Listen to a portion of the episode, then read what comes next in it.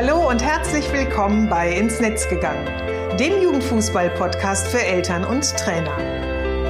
In meinem Podcast zeige ich, wie eine gute Kommunikation zwischen Eltern und Trainern möglich ist.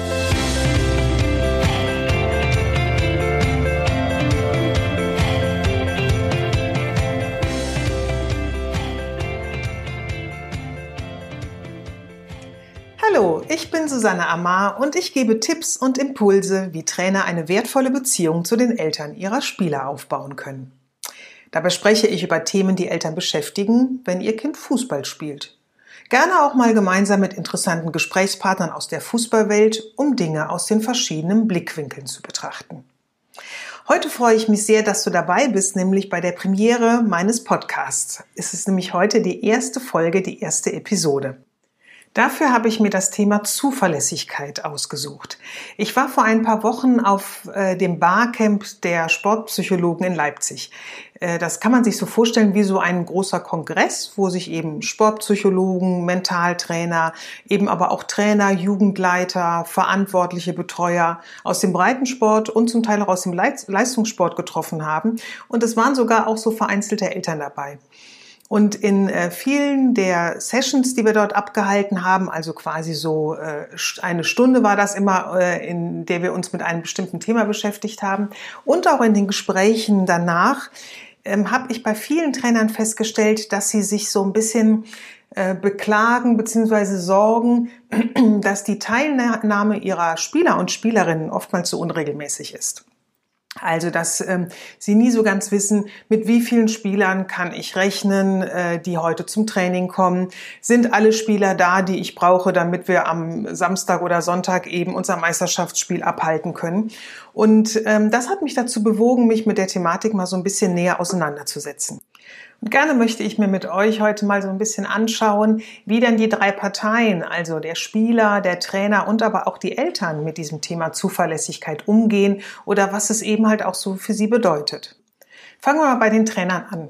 Also gerade im Breitensport ist es so, dass ähm, viele Trainer und Trainerinnen dort ehrenamtlich arbeiten oder als Minijobber. Sprich, die machen diesen Job nicht des Geldes wegen, sondern weil sie eben einfach eine ganz große Leidenschaft für den Sport hegen und Spaß daran haben, ihr Wissen, ihr fußballerisches, äh, fußballerisches Wissen an äh, Spieler und Spielerinnen weiterzugeben, die auszubilden, gerade in den jungen Mannschaften in der E- und der F-Jugend überhaupt erstmal so ein bisschen den Spaß für den Sport, für Bewegung, äh, im Team zusammen äh, zu spielen und ähm, ja quasi auch so ein Mannschaftsgefühl zu entwickeln, ähm, das eben auch ganz gerne weitergeben möchten. Wenn dann die Spieler älter werden, dann geht es natürlich immer weiter in die fußballerische Ausbildung auch, dieses Vermitteln von Technik und Taktik und ähm, äh, ja, was alles so zum Fußballspiel dazugehört.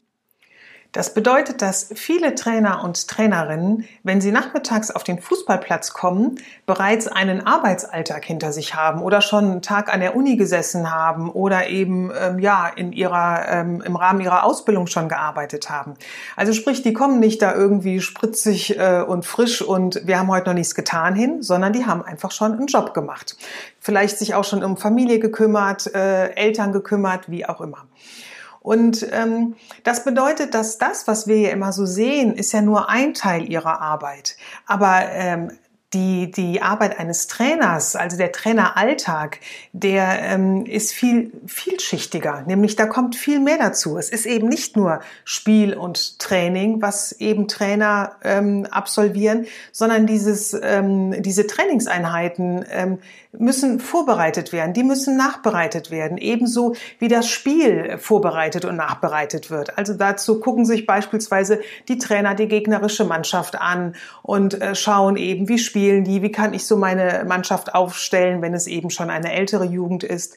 Ähm, genauso sind es aber auch so ähm, ganz so, so Kleinigkeiten wie die Spielerpässe müssen beantragt werden oder aber auch einfach so lapidare Dinge wie Materialpflege und Materialdienst. Also es gibt ja immer äh, sage ich mal, in so einem Training macht sich der, der Trainer ja im Vorfeld Gedanken, was trainiere ich jetzt diese Woche mit meiner, mit meinen Spielern und Spielerinnen.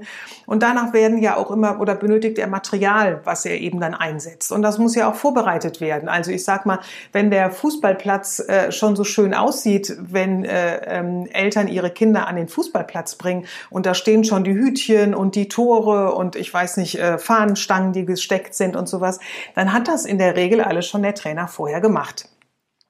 Und ähm, das ist im Grunde so ein bisschen was, was wir oftmals vergessen. Und ähm, nicht nur vergessen, sondern viele Eltern wissen es nicht, weil das bemerke ich oftmals auch, wenn ich ähm, Vorträge vor Eltern halte oder Workshops gebe dann ist es mir auch immer so ein Anliegen, erstmal klar zu machen, was leistet denn ein Trainer alles, damit eben ähm, nachmittags das Fußballtraining stattfinden kann. Übrigens ist das eine Thematik, die es auf der Elternseite genauso gibt, ähm, dass Trainer oftmals gar nicht wirklich wissen, was Eltern alles leisten, damit eben ähm, Tochter, Sohn nachmittags auf dem Fußballplatz äh, stehen kann.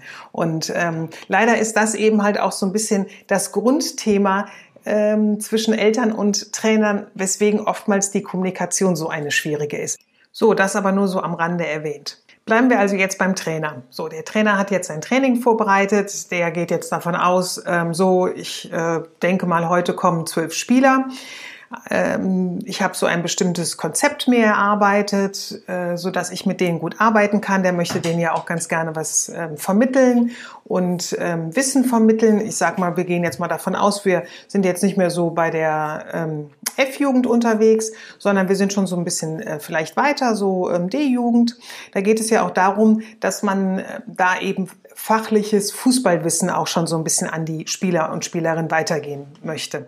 Und ähm, wir wissen, er hat eben Zeit investiert in die Vorbereitung und ähm, wie man, oder bei vielen Dingen ist es ja so, man kann Dinge nur erlernen, wenn man sie auch regelmäßig macht. Also sprich, wenn da eben eine Regelmäßigkeit drin ist, ähm, dass ich eben diese Spielzüge, die wir jetzt neu machen, nicht nur einmal ähm, ausprobiere, sondern eben vielleicht die nächsten Wochen eben so oft wie möglich trainiere, damit sie halt einfach verinnerlicht werden können.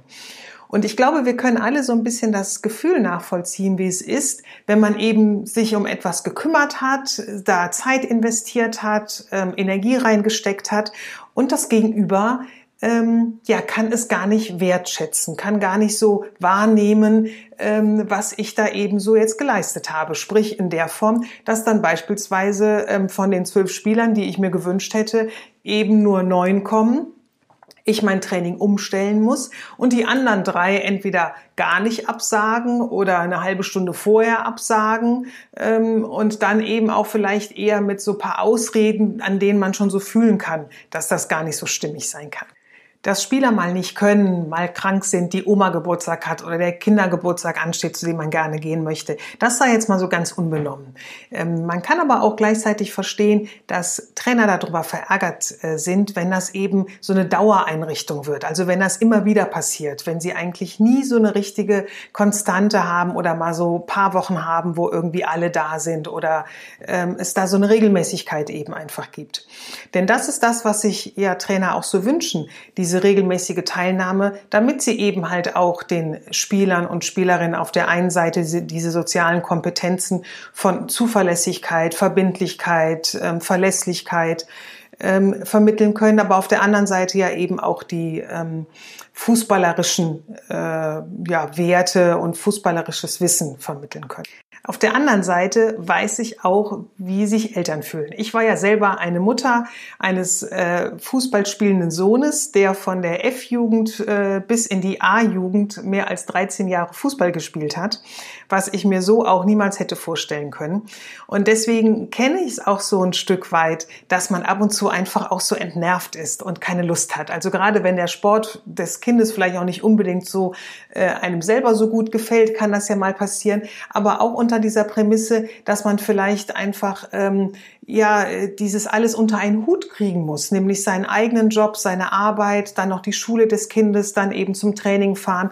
Und das ist ab und zu wirklich was, was einen ganz schön fordert und eben halt auch anstrengt.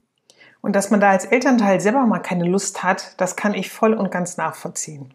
Es ist halt eben immer nur so ein bisschen die Frage, was bietet denn der Sport meinem Kind? Also diese Vorteile, die man eben halt auch einfach dadurch hat. Und ich finde, da ist ähm, Fußball als Mannschaftssport schon sehr wichtig, weil der Mannschaftssport unseren Kindern soziale Kompetenzen wie Verantwortung, Teamfähigkeit, ähm, Zuverlässigkeit, eben auch mit ähm, Spielern und Spielerinnen zurechtzukommen, die man jetzt eben gar nicht so toll findet oder eben auch die vielleicht gar nicht so gut sind, wie man selber ist und die aber trotzdem zum Team dazugehören und die man eben auch einfach mitzieht. Ne? Und ähm, das finde ich sind so Dinge, die sind schon ganz wichtig und ähm, die bieten ja auch ganz viele Möglichkeiten über den Fußball hinaus.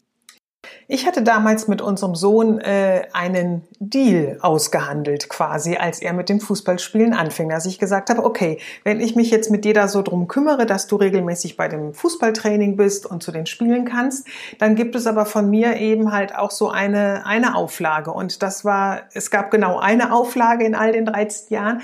Das war aber die, dass wenn unser Sohn sich für eine Mannschaft entschieden hat, oder damals, als er anfing mit sieben Jahren, dafür entschieden hat, dass er gerne in den Fußball Fußballverein eintreten wollte, habe ich ihm eben erklärt, ähm, ja, wie da die Regeln in einem Fußballverein sind und wie wichtig es eben einfach auch ist, dass man dort dann auch regelmäßig hingeht und nicht, wie man gerade mal so Lust und Laune hat. Und das war damals so eine Absprache, dass wir gesagt haben, ähm, wenn du dich für eine Mannschaft entscheidest, dann wirst du die Saison dort spielen. Du hast die Möglichkeit, in der Winterpause zu wechseln oder eben nach Ende der Saison, aber dann eben immer mit frühzeitiger Absprache äh, gegenüber dem Trainer, dass du sagst, so dann und dann möchte ich ganz gerne aufhören, sprich in der Winterpause oder halt zum Ende der Saison, aber nicht einfach so mittendrin.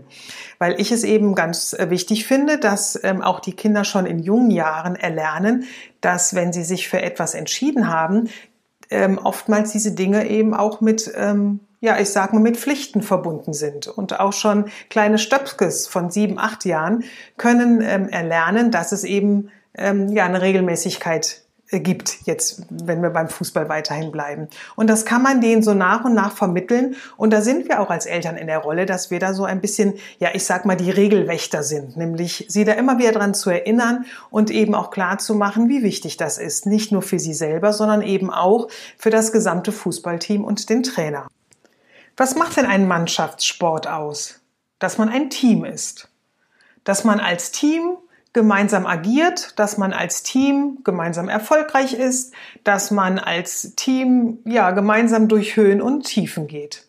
Und ähm, ich habe in den Fußballmannschaften meines Sohnes oftmals erlebt, dass die Spieler das auch so ein Stück weit untereinander ausgemacht haben, wenn jemand nicht so regelmäßig gekommen ist. Denn es ist ja für beide Seiten, also für die, die regelmäßig beim Training sind, ebenso blöde wie für die, die ebenso unregelmäßig kommen. Denn ähm, die, die da sind, können oftmals dann auch nicht ähm, vielleicht das umsetzen, was der Trainer sich überlegt hat, weil sie nicht genügend Spieler sind. Und dann wird halt die Stimmung schlecht. Ähm, sie kommen vielleicht in ihrer Ausbildung eben auch äh, da nicht so weiter, also in ihrer fußballerischen Ausbildung vielleicht dann gar nicht so weiter. Und auf der anderen Seite, für die, die so unregelmäßig kommen, ist es ja auch total doof.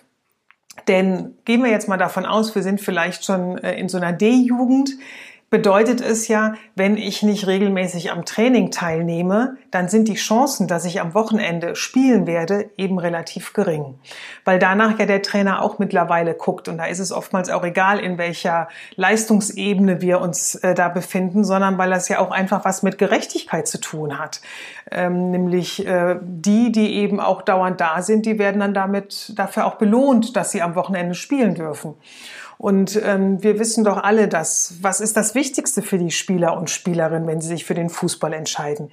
Dass sie spielen können, dass sie auf dem Platz stehen können. Und wenn das natürlich auch nicht immer so gewährleistet ist, dann verliert man auch irgendwann ganz schnell die Lust am, am Fußball und ähm, ja an dem Sport. Was kann helfen, um in das Thema Zuverlässigkeit mehr Beständigkeit hereinzubekommen? Ich sage ganz einfach Kommunikation. Also ihr wisst alle, mein Schwerpunkt ist Kommunikation zwischen Eltern und Trainern. Und in meinen Workshops ähm, vermittle ich den Trainern auch immer, wie wichtig es ist, mit den Eltern zu reden. Ähm, es ist so mal so, dass viele Eltern ganz, ganz wenig Ahnung vom Fußball haben. Das Tippeln, was ihr hier im Hintergrund hört, das ist einer meiner Hunde, der sich gerade hier aufs Sofa gefläzt hat. Ähm, so, jetzt aber wieder zum Thema. Äh, also Eltern wissen oftmals recht wenig über den Fußball, also über so Regeln und Pflichten und wie das eben alles so läuft. Viele Trainer gehen aber davon aus, dass wenn Eltern eben ihr Kind im Fußballverein anmelden, dann wüssten sie schon alles. Dem ist aber nicht so. Also da kann ich selber aus eigener Erfahrung sprechen, dass ich im Laufe der Jahre viele Dinge ja wirklich erlernen musste und erlernt habe, die mir im Vorfeld gar nicht bewusst sind. Und deswegen möchte ich Eltern äh, bzw. Trainer immer erstmal dazu ermutigen, ähm, Eltern zu informieren. Also jetzt zum Thema Zuverlässigkeit im Grunde äh, auf dem ersten Elternabend klar zu machen, wie wichtig dieses Thema im Fußball allgemein ist, aber wie wichtig diese Thema Zuver dieses Thema Zuverlässigkeit auch für Sie persönlich in Ihrer Arbeit mit Ihrem Team halt einfach ist. Die Kommunikation gilt natürlich auch genau für die andere Richtung, nämlich dass ähm, Eltern auch mit Trainern reden sollten, wenn sie eben jetzt beim Thema Zuverlässigkeit Schwierigkeiten haben, pünktlich ihr Kind zum Training zu bringen.